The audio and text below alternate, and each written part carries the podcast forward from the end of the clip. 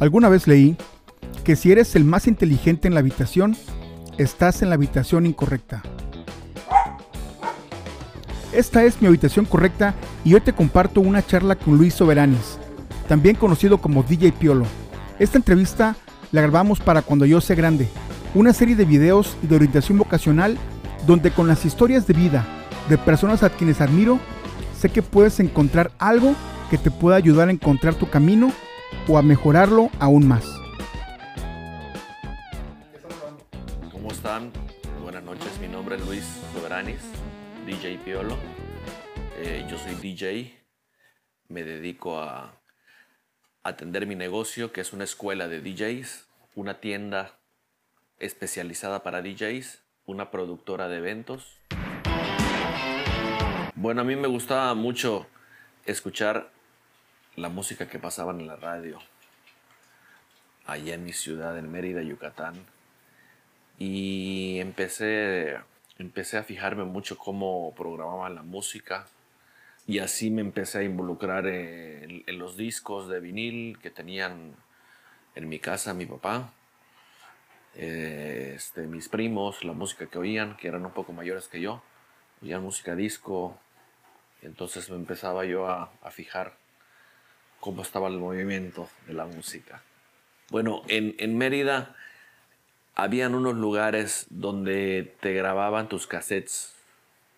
Te estoy hablando alrededor de los años 82, 83. Entonces, yo entré en el 82 a la secundaria y para llegar a la secundaria, en el camino entre la casa de mi abuelita, de donde yo me iba a la secundaria, estaba un estudio de grabación de esos.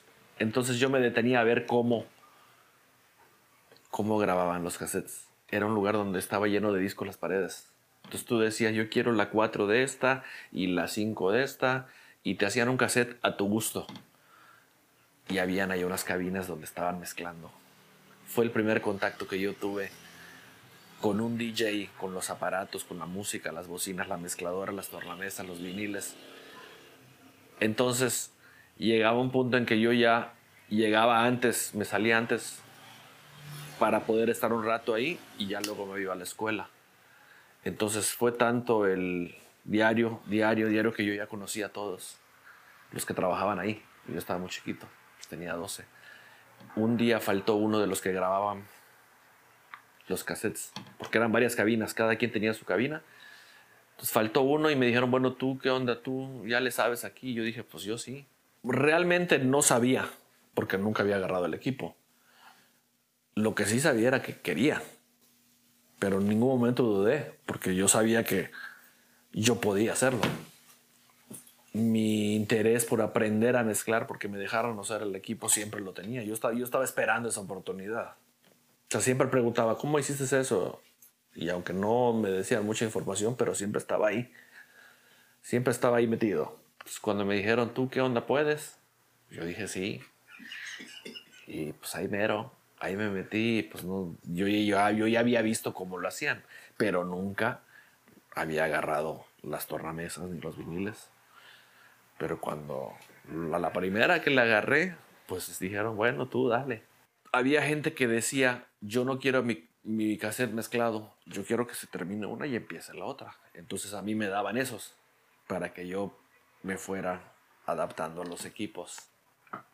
De ahí me llamaron a, a, un este, a otro estudio que abrieron, uno más grande, en otra parte de la ciudad. Y este, yo empecé a ir a trabajar ahí los sábados. En Mérida se estila que en los veranos cierras tu casa y te vas a tu casa de la playa. Entonces el dueño del estudio de grabación agarró el equipo y enfrente de su casa había un pequeño hotel, de esos que tienen cuatro cuartitos por lado y como una terraza. Y la rentó y allá acomodó el equipo. Y a mí me llevó a tocar. Fue el primer contacto que yo tuve con la gente, porque yo ya manejaba los aparatos y los discos y ya mezclaba bien padre, pero nunca había tenido tocado para gente. Entonces él me lleva a tocar ahí a su discoteca, su mini discoteca, una discoteca, vamos a decir, hechiza, ¿no? De, de, dos meses. Y, y, yo empezaba a tocar y a mezclar mis mejores mezclas, pero nadie bailaba. Porque una cosa es tocar y manejar los aparatos y la música, los tonos, los tiempos, y otra que se paran a bailar porque está chida la música. Entonces ahí me di cuenta de que eran dos mundos diferentes. Pero pues estaba yo muy joven, tenía 15 años, pero rápido le agarré la onda porque ellos me decían, ponte esto, vete por aquí, vete, no importa si no lo mezclas. Aquí lo importante es que la gente baile, que la gente se divierta, que la gente esté tomando, se va para bailar, luego lo sientas y se paran otros y entonces fui aprendiendo todo el movimiento de la pista de baile. Es toda una ciencia. Toda una ciencia porque pues imagínate la psicología que tienes que aplicar para parar a bailar a los que quieren un estilo o una canción o un grupo o un artista y luego otros, entonces tienes que ahí hacer una mezcla para que todos estén contentos. No puedes tener a la gente siempre bailando porque nunca se van a sentar a tomarse sus bebidas. Entonces tienes que hacer que unos se sienten y otros se paren pero sin que se dé cuenta, porque la pista no puede estar vacía nunca. Entonces tienes que hacer una mezcla en la que cansas a unos, descansan otros, luego los paras, luego paras a todos para que se sature la pista, luego la bajas un poco, entonces es como una, una línea para arriba y medio abajo y ahí vas jugando con eso, con el consumo, con la música, con la pista, con el volumen, con los estilos de música. Ahí tiene un, este, un punto importante que aprender el DJ para poder manejar esos puntos. De ahí se terminó la temporada de playa, regresamos al estudio y a la escuela. Y de ahí eh, me, voy a una, me voy a una discoteca ya en forma ¿Pero, cómo te viste? En Mérida, porque ahora sí, los dueños, uno de los dueños de esa discoteca, yo le grababa sus cassettes. Entonces él me dice, el martes vamos a hacer una prueba de DJs porque vamos a abrir una discoteca. Para que vengas y hagas tu prueba. ¿Tú, sabías que eras bueno ya? O... Pues, sinceramente no. Yo solo sé que hacía lo que me gustaba hacer yo no me daba cuenta qué tan bueno era o qué tanta diferencia había de uno de otro. Realmente no, no sé, yo solo sabía que me gustaba y, y me dedicaba mucho a eso. Es decir, los días que no trabajaba estaba escuchando música, comprando música, viendo. Tú ibas a hacer tu trabajo como los demás puestos. Pero yo creo que ahí los que tenían la visión para tomar esas decisiones, pues eran los dueños, eran los que tenían la visión de los que se dieron cuenta que yo traía algo, ¿no? O sea, los que dijeron, yo creo que él va a ser y yo fui el, DJ que inauguró todas sus discotecas por todo México. Imagínate, yo en esos años tenía 18 años, o sea, aquí ibas a poder tener una decisión, vamos a decir, acertada. O sea, tú hacías lo que tú creías que era lo correcto. La primera discoteca, discoteca de nombre que yo inauguré a los 18 años se llamaba Excess en la ciudad de Mérida. Y esa discoteca tuvo mucho éxito. Abríamos todos los días, creo que descansábamos los lunes. A esa discoteca iba uno de los dueños de la discoteca más importante de Mérida, que se llamaba Bimbombao. Bimbombao se inauguró en el 86 y luego en la playa inauguró Bimbo Beach a los meses de haber abierto. Y luego en el 88 iban a abrir Amarantus, un restaurante que estaba a 200 metros de esta discoteca de Excess. Iban a abrir Amarantus pero Amarantus Beach. Entonces el dueño va, me busca y me dice, yo quiero que te vayas para Amarantus Beach. Y regresando de la playa, vamos a inaugurar una discoteca nueva, que es para donde yo quiero que estés. pero quiero que ya te vayas de una vez a la playa para inaugurar. Entonces imagínate que yo tenía dos, tres meses en discoteca nueva, el hit, y me estaban prometiendo algo que todavía ni existía. Yo voy con mi ayudante, porque así se le llamaba a la persona que te ayudaba con las luces. Pues así está esta cosa. ¿Qué hago? Y mi ayudante me dice, sabiendo que yo, si yo me iba, él se iba a quedar. Me dice, no te vayas, pues aquí, aquí es la discoteca. Voy con el gerente y le platico. Me dice, no. el, dueño, el dueño de Grupo BAO, que así se llaman las discotecas que hubieron por todo México, y me decía que iban a expansión, que el grupo que iban a abrir y que... Pero pues todo eso era un... quién sabe, ¿no? Pero yo siempre había querido tocar en Bimbo Beach. Entonces dije, no, pues yo sí voy a Marantos Beach, pero que me dejen tocar en Bimbo Beach. Y me dice, va. Y que renuncio.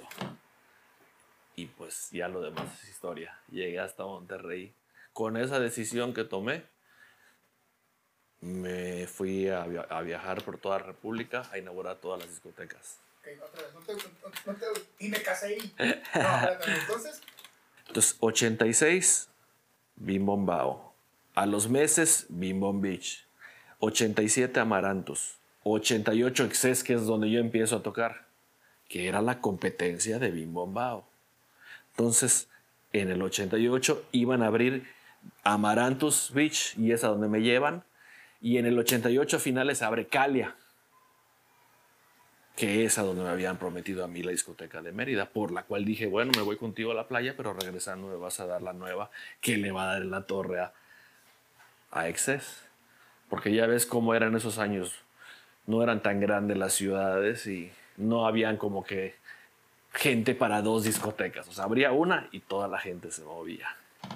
Entonces yo me voy, tomo la decisión de irme a la playa, a Marantus Beach, y ya regresando de la playa, ya estaban construyendo Calia.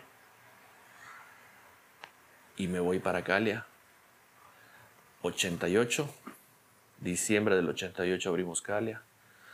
Ahí estuvimos hasta el 90-91, que se abre Q en Villahermosa. Tabasco, también la pasamos increíble. Ellos lo que hicieron fue, vamos a inaugurar discotecas y quiero que te vayas con nosotros. Sí, yo dejaba, yo dejaba DJs en cada ciudad. Sí. Yo, ese era mi trabajo. O sea, me decían, vamos a abrir en seis meses en Villahermosa. Necesito que te vayas a Miami o a Nueva York o a donde quieras a comprar la música, los videos, los aparatos. Entonces, este, ese era mi trabajo. Le llamaban DJ corporativo.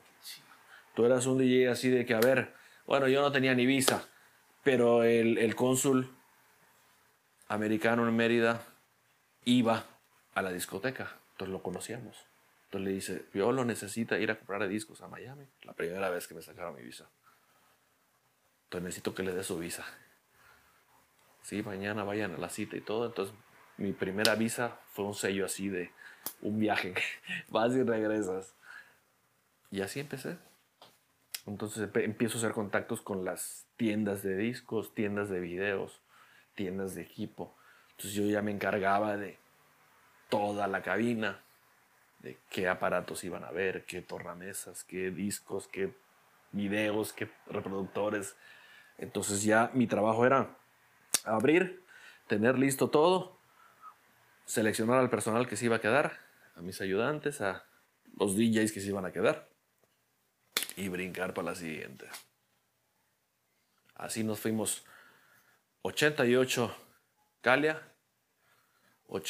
91 Q Rock House en Tabasco, 93 PQ Rock House en Torreón, y de ahí nos venimos en el 94 a Monterrey, Bad Crew, Rock House, 96 más o menos por ahí se abrió Mexicali ya no me acuerdo si fue PQ también, ya empezaron a repetir nombres. Luego se abrió otra en Mérida, se abrió otra en, en Tabasco y siempre estábamos así, viajando, viajando y ahí solucionando todos los problemas. Iba y venía, pero cuando abrimos Monterrey, vamos a decir que mi base empezó a ser Monterrey, porque nos tocó una época muy difícil cuando abrimos Monterrey, que fue en el 94, fue el año de la devaluación, cuando salió el presidente, se devaluó el peso y entonces mandaron toda la carne al asador aquí para, pues para salvarla, imagínate, tenían una discoteca nuevecita con, con todas las deudas que eso representa. Entonces mandaron a los mejores para acá y aquí, y aquí nos quedamos. Aquí nos quedamos para sacar a flote el barco. Pues yo creo que mi mentor era, fue el dueño. Los dueños eran dos, dos hermanos, muy, muy creativos, muy, muy innovadores, muy visionarios, que tuvieron en su juventud su luz y sonido. En Mérida se llama luz y sonido, lo que aquí en Monterrey le llaman cintas, allá se llama luz y sonido. Ellos tuvieron en su juventud su luz y sonido y luego se van a estudiar su carrera a Estados Unidos y cuando regresan ponen su discoteca. Primero una, otra, y así se fueron. Ellos se encargaban uno del audio y el otro de la iluminación. Entonces, yo creo que ellos son mis mentores porque ellos me enseñaron la manera de trabajar, la manera de, de manejar a la gente, de todo lo que es el trabajo del DJ. ¿Cómo fue que te diste cuenta que podías vivir de esto? Yo no me puse a pensar en eso. Yo solo me di cuenta que de repente ya ganaba muy bien y que tenía todo lo que quería y que me la pasaba viajando. Y, y es una vida muy bonita la, la vida del DJ, la vida de, de la discoteca. Pues haces muchos amigos, haces a tu familia ahí. Pero si te dejas envolver, es muy difícil. Porque el, pues todos queremos estar siempre divirtiéndonos, pero de repente se te empieza a ir la mano y te vas dando cuenta que tiene que haber un equilibrio, ¿no? Porque empieza a afectar tu salud, no comes bien, te desvelas de más, cigarro, alcohol. Entonces, como todo, tienes que tener un equilibrio, tienes que decir hasta aquí puedo, hasta aquí no. Siempre, siempre este, tienes que tener la cabeza fría porque de repente pues llegas a una ciudad donde todo el mundo quiere ser tu amigo porque pues, estás en la discoteca de moda. Entonces tienes que aprender a, equilibrarte para no perder el piso y para siempre mantener, eh, llegar a tu trabajo a tiempo, este, bien ordenado, bien comido, bien dormido. Y eso es lo que te va a dar este, esa disciplina es la que te va a dar eh, la satisfacción de siempre estar adelante. ¿Tuviste algún, algún otro interés? ¿Alguna otra? Ay, me gustaría ser doctor o ingeniero, dedicarme a esto. Sí, me surgió la, la, la inquietud de aprender ingeniería en audio y me la pagaron a ellos aquí en Monterrey. O sea, que quería yo saber más de cómo funcionaba todo el sistema de audio y estudié ingeniería en audio. Me surgió alguna inseguridad hace unos años con el cambio de la manera de, de la industria musical, ¿no? O sea, que cambió, que cambió todo de, de, de cómo estábamos acostumbrados. Cuando se vienen las redes sociales, la, la, el internet y cambia la manera de adquirir la música, de comprarla, de venderla, de tocarla. Cambia cómo es todo el mundo de los artistas. El DJ empieza a ser protagonista. El DJ deja a un lado al artista y el artista ahora es el DJ. Entonces en ese momento, ese cambio, yo creo que a muchos de los DJs de la vieja escuela o como yo, sí nos destanteó un poco porque ya llegó un punto en que ya no es tan importante qué tan preparado estás musicalmente, tecnológicamente o eh, manualmente. Ahora ya es más importante cómo te ves, cómo luces y pasa un segundo término la cuestión profesional, musical o artística. Entonces de repente sí dudé mucho así de qué está pasando. ¿Qué está pasando? O sea, ¿qué pasó con el DJ? O sea, ya no, no nos sentimos o no me siento parte de ese mundo en un principio, ¿no? Entonces poco a poco vas dándote cuenta que pues las nuevas generaciones van empujando y la tecnología y las cosas cambian y evolucionan y tienes que irte acostumbrando. Pero fue lo único realmente que he dudado. Después de que Grupo Bao termina, cuando cierra Grupo Bao, en el 2001, 2002, 2003, empiezan a cerrar todas las discotecas. Eh, me fui a tocar a Houston, agarré un contrato en Houston y me iba todos los viernes, agarraba un avión y me regresaba el domingo, lunes. me fue muy bien hasta que llegó un punto en que ya estaba saturado de viajar cada fin de semana y, y me metí al barrio. También duré muchos años. Al Club Río eh, estuve muchos años ahí y después abrió el Jackson. Abrieron el Jackson y estuve con ellos. Este, pero realmente no estuve, no, no, estuve en muchos lugares. Estuve como 10, 2 años en el grupo BAO y unos 8, 10 años en el grupo Río, de grupo Río de, de los Barrio Jackson. Greenlight Records empieza en el año 2000. Es una, es una tienda de discos especializada para DJs. Puros discos importados de house, techno, trance. Cuando cuando este, empiezan a, cerrar las discotecas Grupo Bao, porque los dueños se, empezaron a dedicar a otro negocio, ya las discotecas no, no eran su negocio fuerte y las empiezan a cerrar. Este, yo digo, bueno, esto, ¿qué voy a hacer? ¿Qué voy a hacer? ¿Qué voy a hacer si, si me corren, si se desaparece la discoteca? ¿Qué voy a hacer? Y yo ya vendía muchos discos porque como tenía los contactos desde, desde los ochentas con las tiendas de todo el mundo, las mejores tiendas, yo tocaba mucha música que los DJs no podían conseguir a menos de que viajaran. Entonces lo que hacía era que cuando un DJ oía que tocaba ese disco, ¿qué onda? No, pues ese disco es especial. Y salen dos de estos discos cada mes. Me decía, yo quiero uno cómpramelo. Entonces, antes de abrir Greenlight, yo ya tenía 50 clientes. Nada más que lo abro, ya con un local en, en forma, en el barrio antiguo. Y ahí estuve casi 10 años. Como en el 2006, 2008, que empieza a dejar de venderse la música, porque la música ya era gratis por el internet. Empezó a evolucionar a una tienda de tornamesas, mezcladoras, audífonos, agujas, ya no se vendían tanto los discos. Entonces empieza a evolucionar.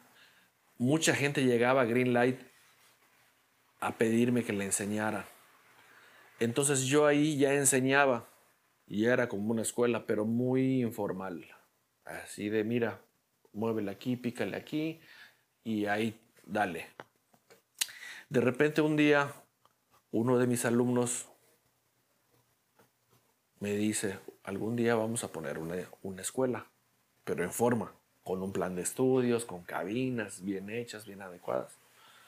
Eso fue como en el 2008, 2007, 2008.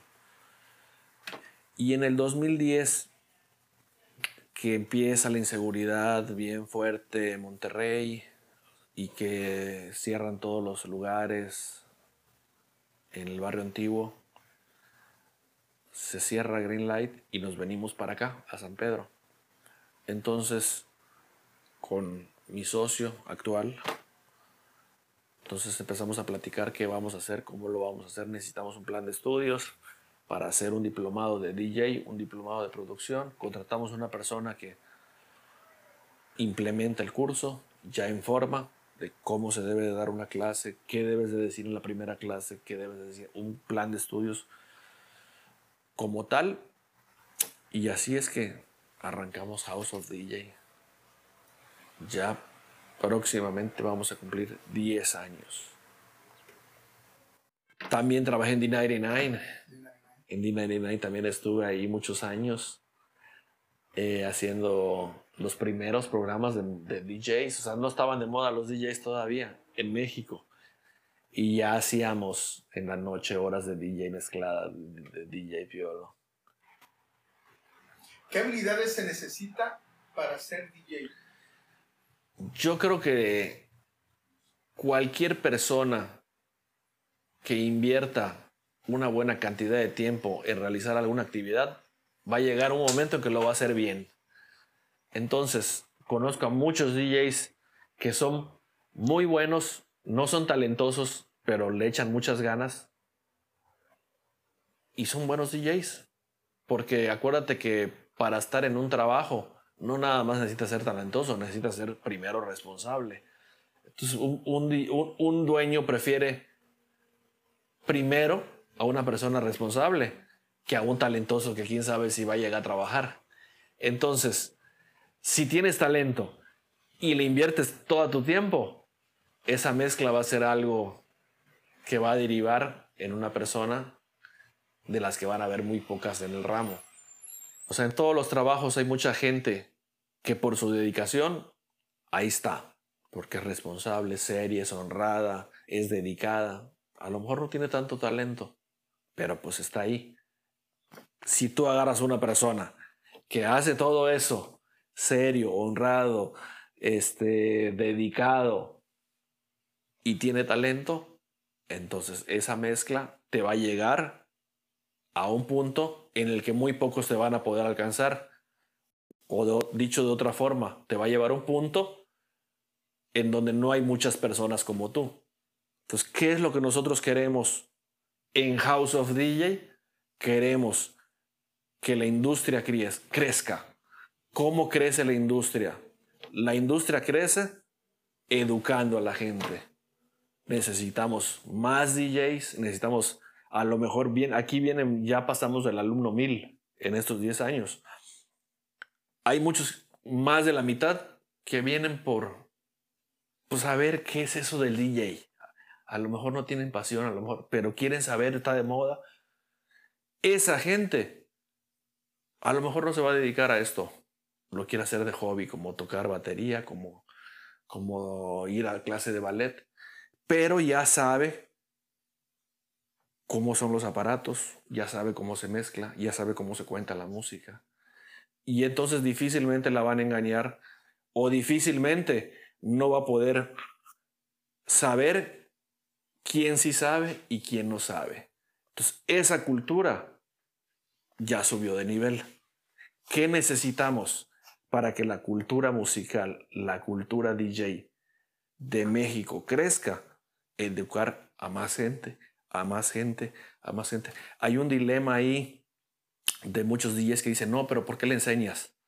Porque la, la vieja escuela está chapada de esa manera. No te enseñaban, te escondían los discos.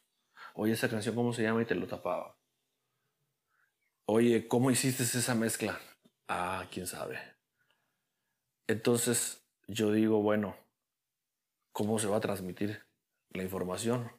¿Cómo se va a transmitir el conocimiento si lo están ocultando?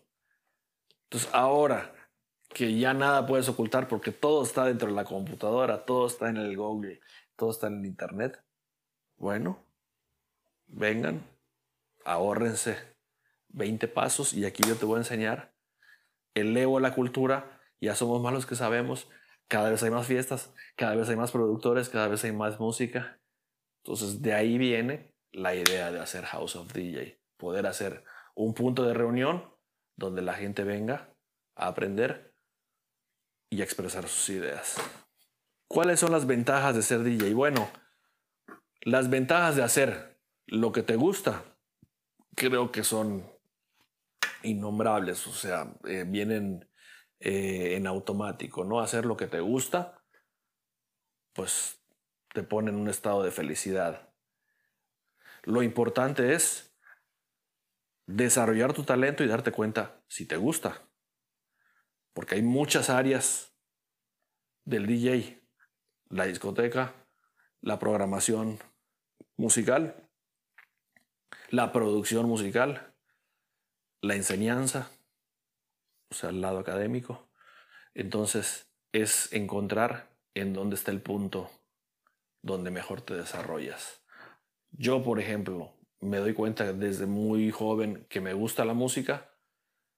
Yo siempre supe que esto es lo que quería hacer. Siempre lo supe. Mucha gente, muchos padres de familia traen a los niños aquí y se dan cuenta de que lo sacan de su cuarto de estar jugando en la computadora y de repente el niño ya no quiere la computadora, quiere venir a clase de DJ. Y entonces empieza a salir mal en la escuela y tiene una manera de presionarlo. No vas a ir a clase de DJ si no vas bien en la escuela, porque se dan cuenta que tienen una pasión por la música que no conocían. Entonces lo importante es darse cuenta de que si tienes potencial, hay que desarrollarlo. Me gustaría que el mensaje que yo les pueda dar les sirva para que puedan encontrar su vocación, su camino laboral, aunque a final de cuentas te das cuenta que en la vida todo converge. Lo que tú vayas a dedicarte te va a servir en, obviamente en tu trabajo, en tu vida, en tu familia. Entonces,